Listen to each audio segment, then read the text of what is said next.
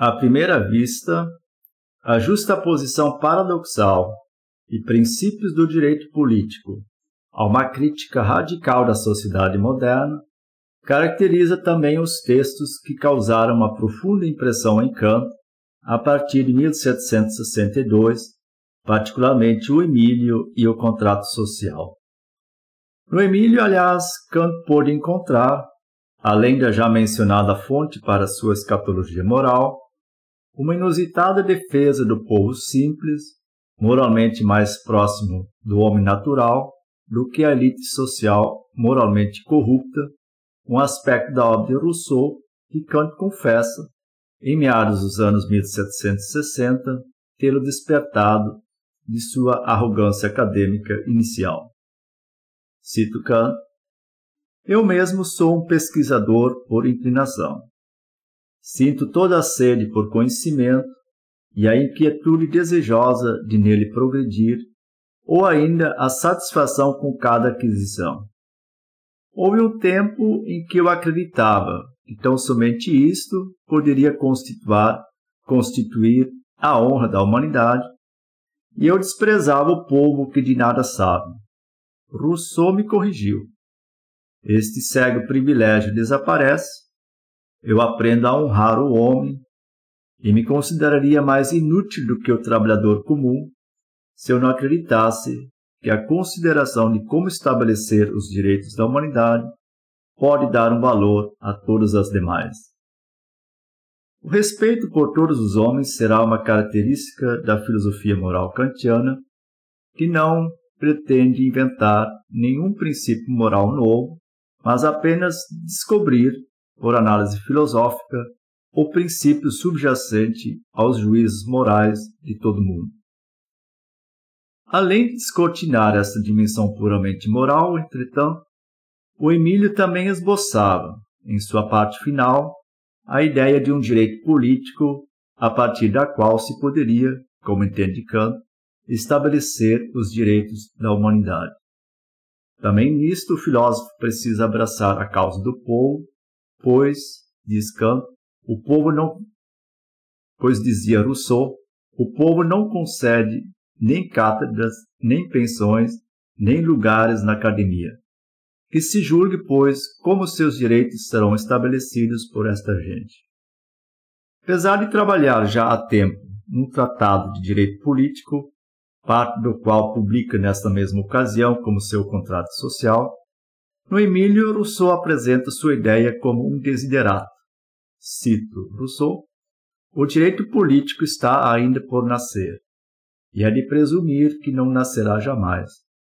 O único moderno em estado de criar esta grande e inútil ciência teria sido o ilustre Montesquieu, mas ele não cuidou de tratar dos princípios do direito político, contentando-se em tratar do direito positivo dos governos estabelecidos, e nada no mundo é mais diferente do que esses dois estudos. Entretanto, aquele que quer julgar sadiamente os governos, tais como existem, é obrigado a reunir os dois. É preciso saber o que deve ser para bem julgar o que é. Este modo desiderativo de introduzir a investigação dos princípios do direito será repetido por Kant ainda em 1781, ao lançar sua crítica da razão pura. Cito Kant, é um velho desejo, talvez realizável, sabe-se lá quando, que algum dia, em vez da multiplicidade sem fim de leis civis, sejam procurados seus princípios, pois somente nisto pode consistir o segredo para simplificar a legislação, como se diz.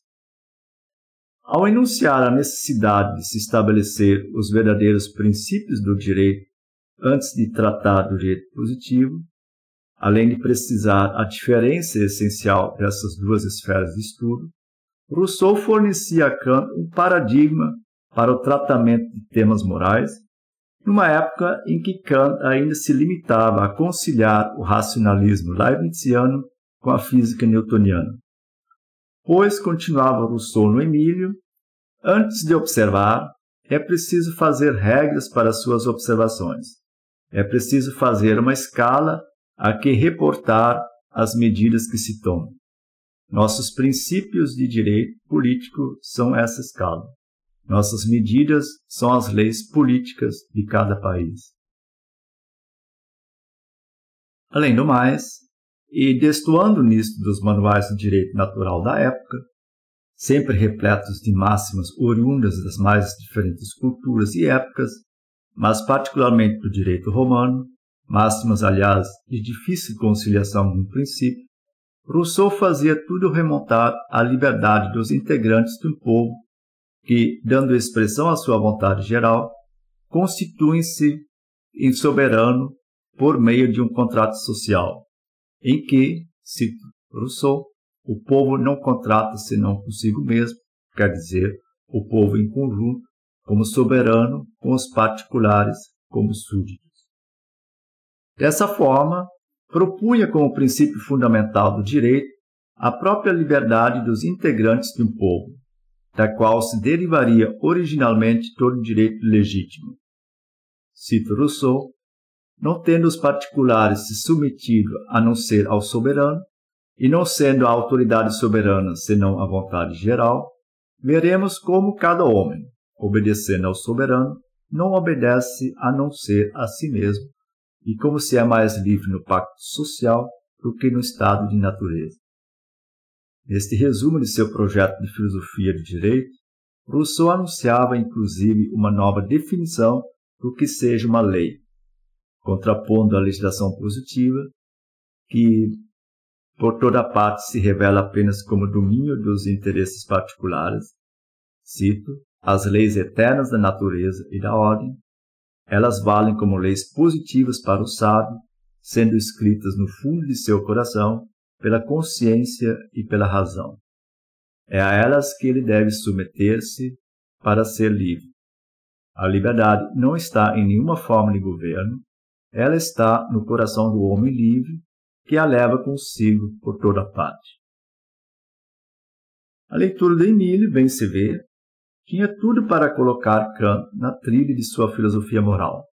Aliás, em termos de redução a princípios, pode-se dizer que Kant conseguirá ser mais econômico do que o próprio Rousseau, acabando por fim com um único princípio de concordância universal, provisoriamente anunciado em 1781, junto com seu desiderato de redução da legislação a princípios. Cito Kant: aqui as leis também são apenas restrições de nossa liberdade a condições sob as quais ela concorda universalmente consigo mesma. que não informa se Kant também leu o contrato social naquele entusiasmo do ano de 1762, limitando-se a mencionar o Emílio. Mas nos apontamentos ao longo do restante da década se encontram inúmeras entradas que remetem ao texto principal de Rousseau sobre os princípios do direito político.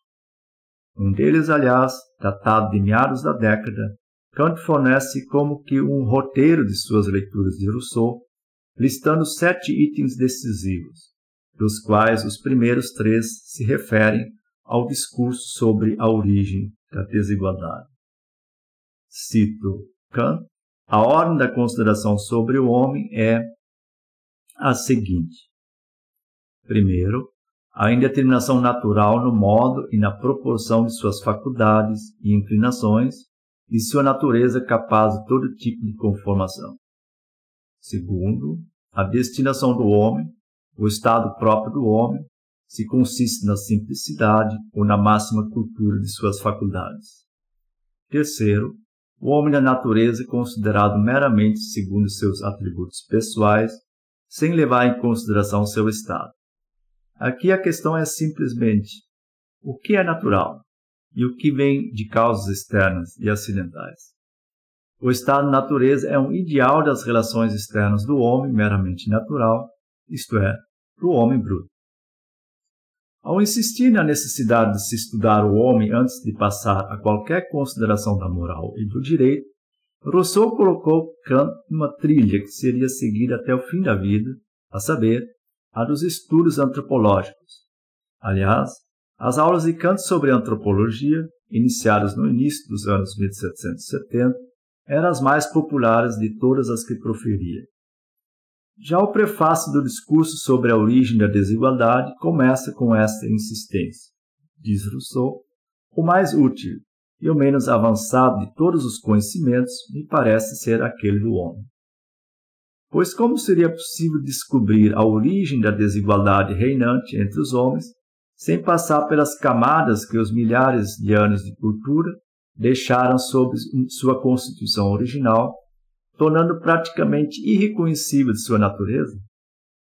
Uma vez que a alma humana, continua Rousseau, alterada no seio da sociedade por mil causas sempre renascentes, mudou de aparência, por assim dizer, a ponto de ser quase irreconhecível, só uma nova ciência do homem poderá colocar na devida perspectiva as questões que lhe dizem respeito.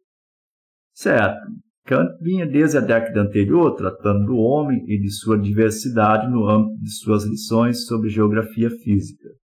Mas com Rousseau, o interesse pelo homem ganha um direcionamento mais prático, desenvolvendo-se a antropologia kantiana a partir daí, tanto no sentido de responder ao interesse pragmático, quanto no de compreender o homem em perspectiva moral.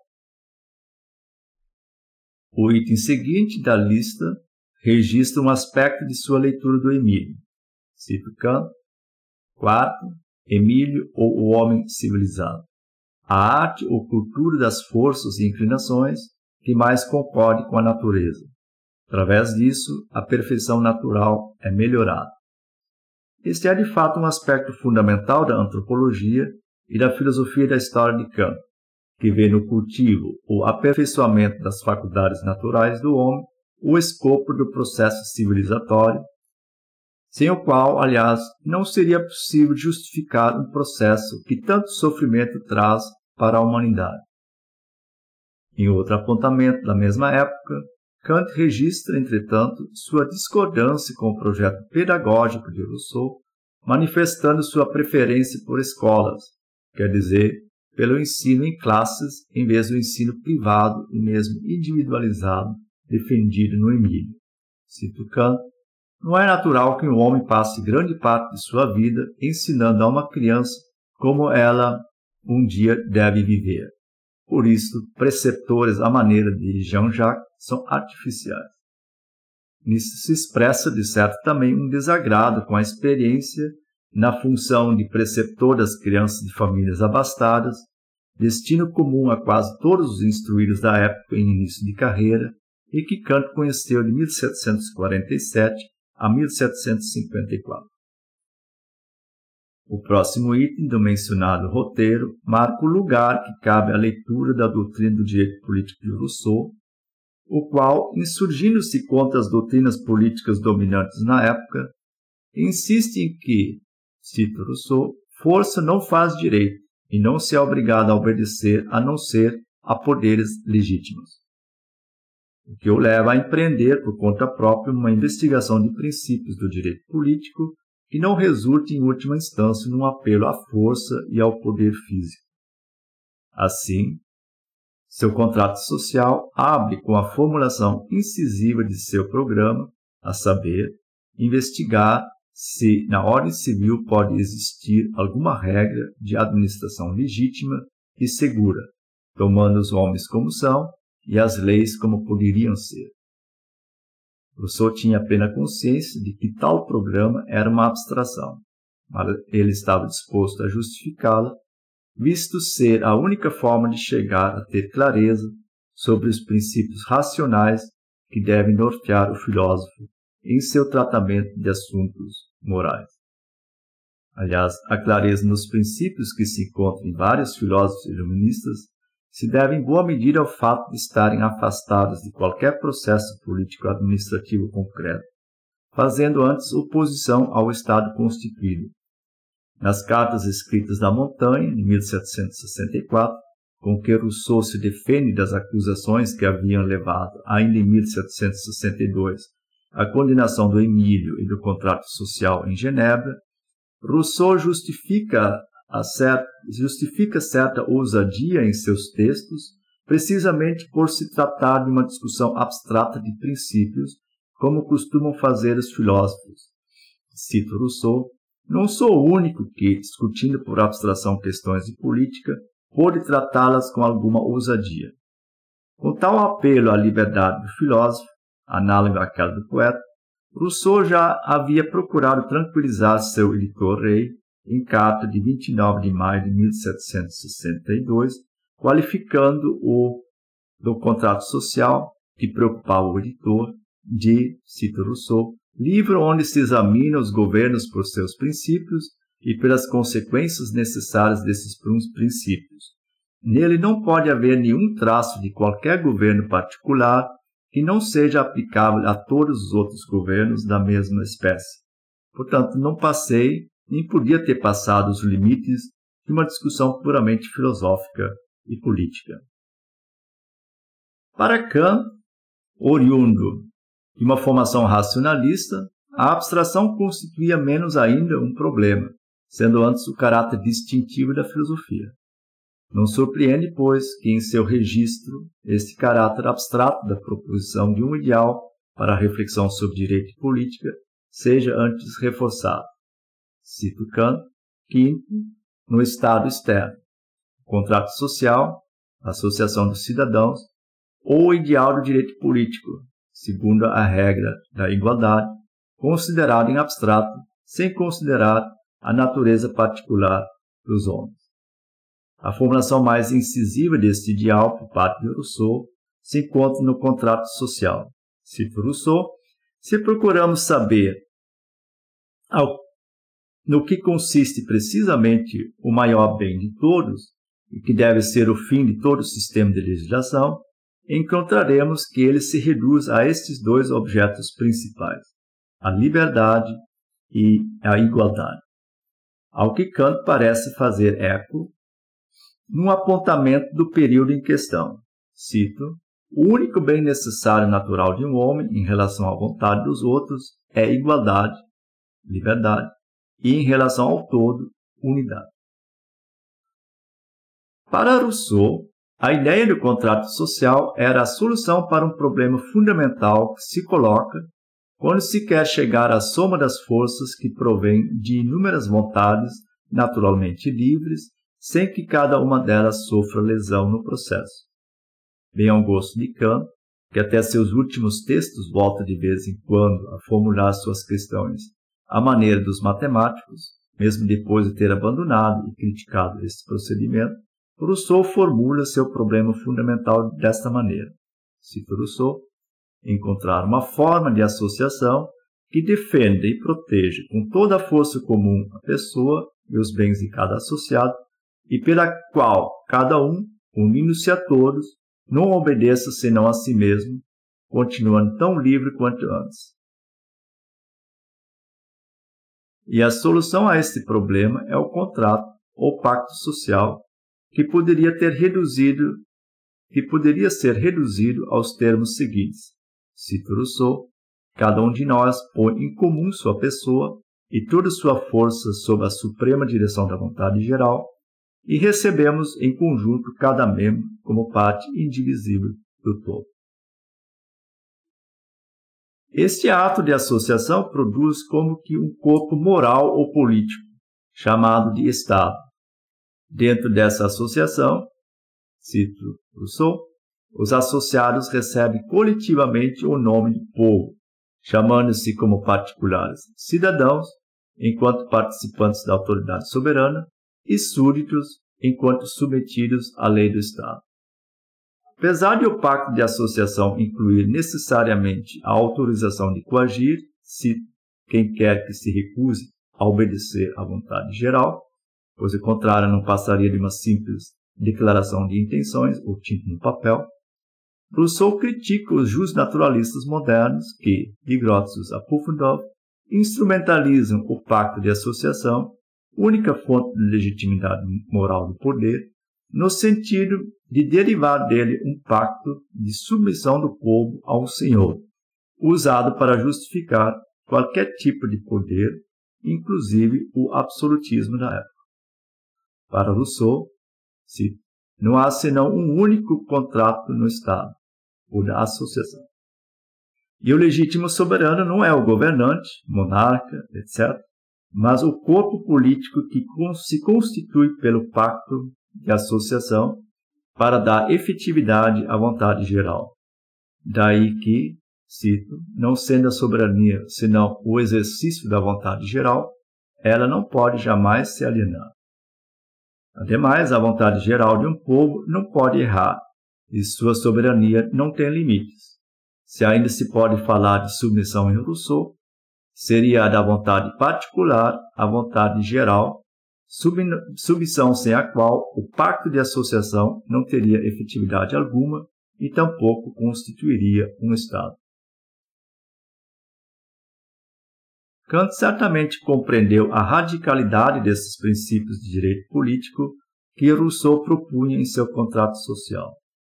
Não parece ser coincidência que, no mesmo período em que se situam essas primeiras leituras de Rousseau, Kant também passa a estudar e a usar em suas aulas dois manuais de renomados representantes da escola racionalista dos Wolfianos, a saber, os elementos de filosofia prática de Baumgarten e o direito natural de Achenwald, os quais constituem nessa leitura um contraponto racionalista à franca abstração e ousadia do projeto político de Rousseau.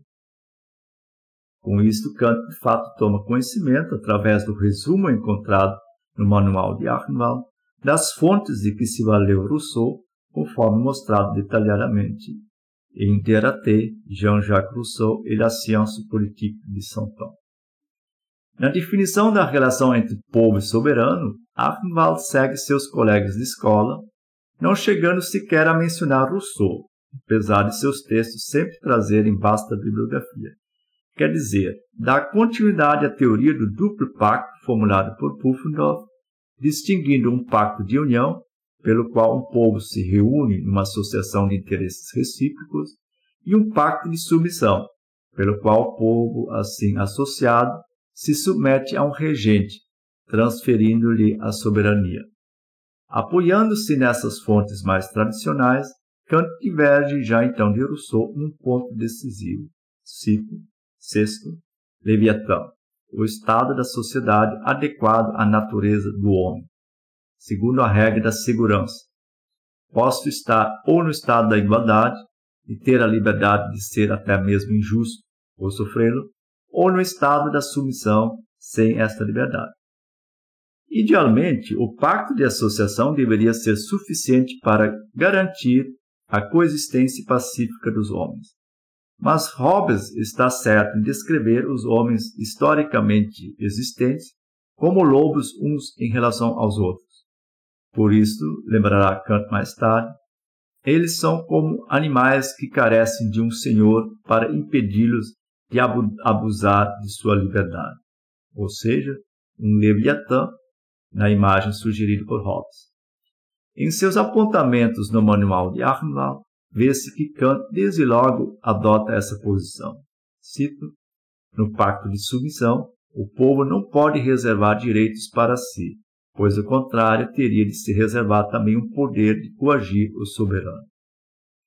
Isso deixa, nas considerações de Kant sobre o direito político, uma tensão que jamais será resolvida. Por um lado, e considerando o homem em abstrato, o contrato social russoniano constitui o princípio de ajuizamento racional do Estado, mas, por outro lado, não pode constituir, sendo os homens moralmente tortos como de fato são, seu princípio de fundação. Cito Kant, o contrato social não é princípio da fundação do Estado, mas do direito de Estado. Em apontamentos posteriores é mantida a diferença, mas com ênfase na ideia do contrato social como princípio ou fio condutor para todo o processo jurídico e político. Veja-se, por exemplo, o seguinte com datação provável dos anos 1770. Cito o contrato social é a regra da Constituição do Estado e não de sua origem. O contrato social não é o princípio da fundação do Estado, mas da administração do Estado, contendo o ideal da legislação, do governo e da justiça pública. É claro que a ideia aprendida com Rousseau terá grande importância na filosofia prática de Kant, a ponto de ser formulada, inclusive, na Crítica da Razão Pura, cito, uma constituição da máxima liberdade humana, sob leis que fazem com que a liberdade de cada qual pode coexistir com a dos outros, não da maior felicidade, pois essa de certo seguirá por si mesma, é ao mesmo tempo uma ideia necessária que se tem de tomar por fundamento, não só no primeiro projeto de uma Constituição do Estado, mas também em todas as leis. Propondo-se Kant uma filosofia da razão pura, é de perguntar se era necessário incluir em sua doutrina do direito, além do desdobramento pleno das consequências da ideia do direito garantidor da liberdade de todos, que expressaria seu idealismo político, ainda considerações marcadas pelo afã de certo realismo político, com as quais infelizmente não consegue ir além daquilo que já se encontra em Armand. Por paradoxal que possa parecer, neste quesito, teria sido de esperar mais abstração.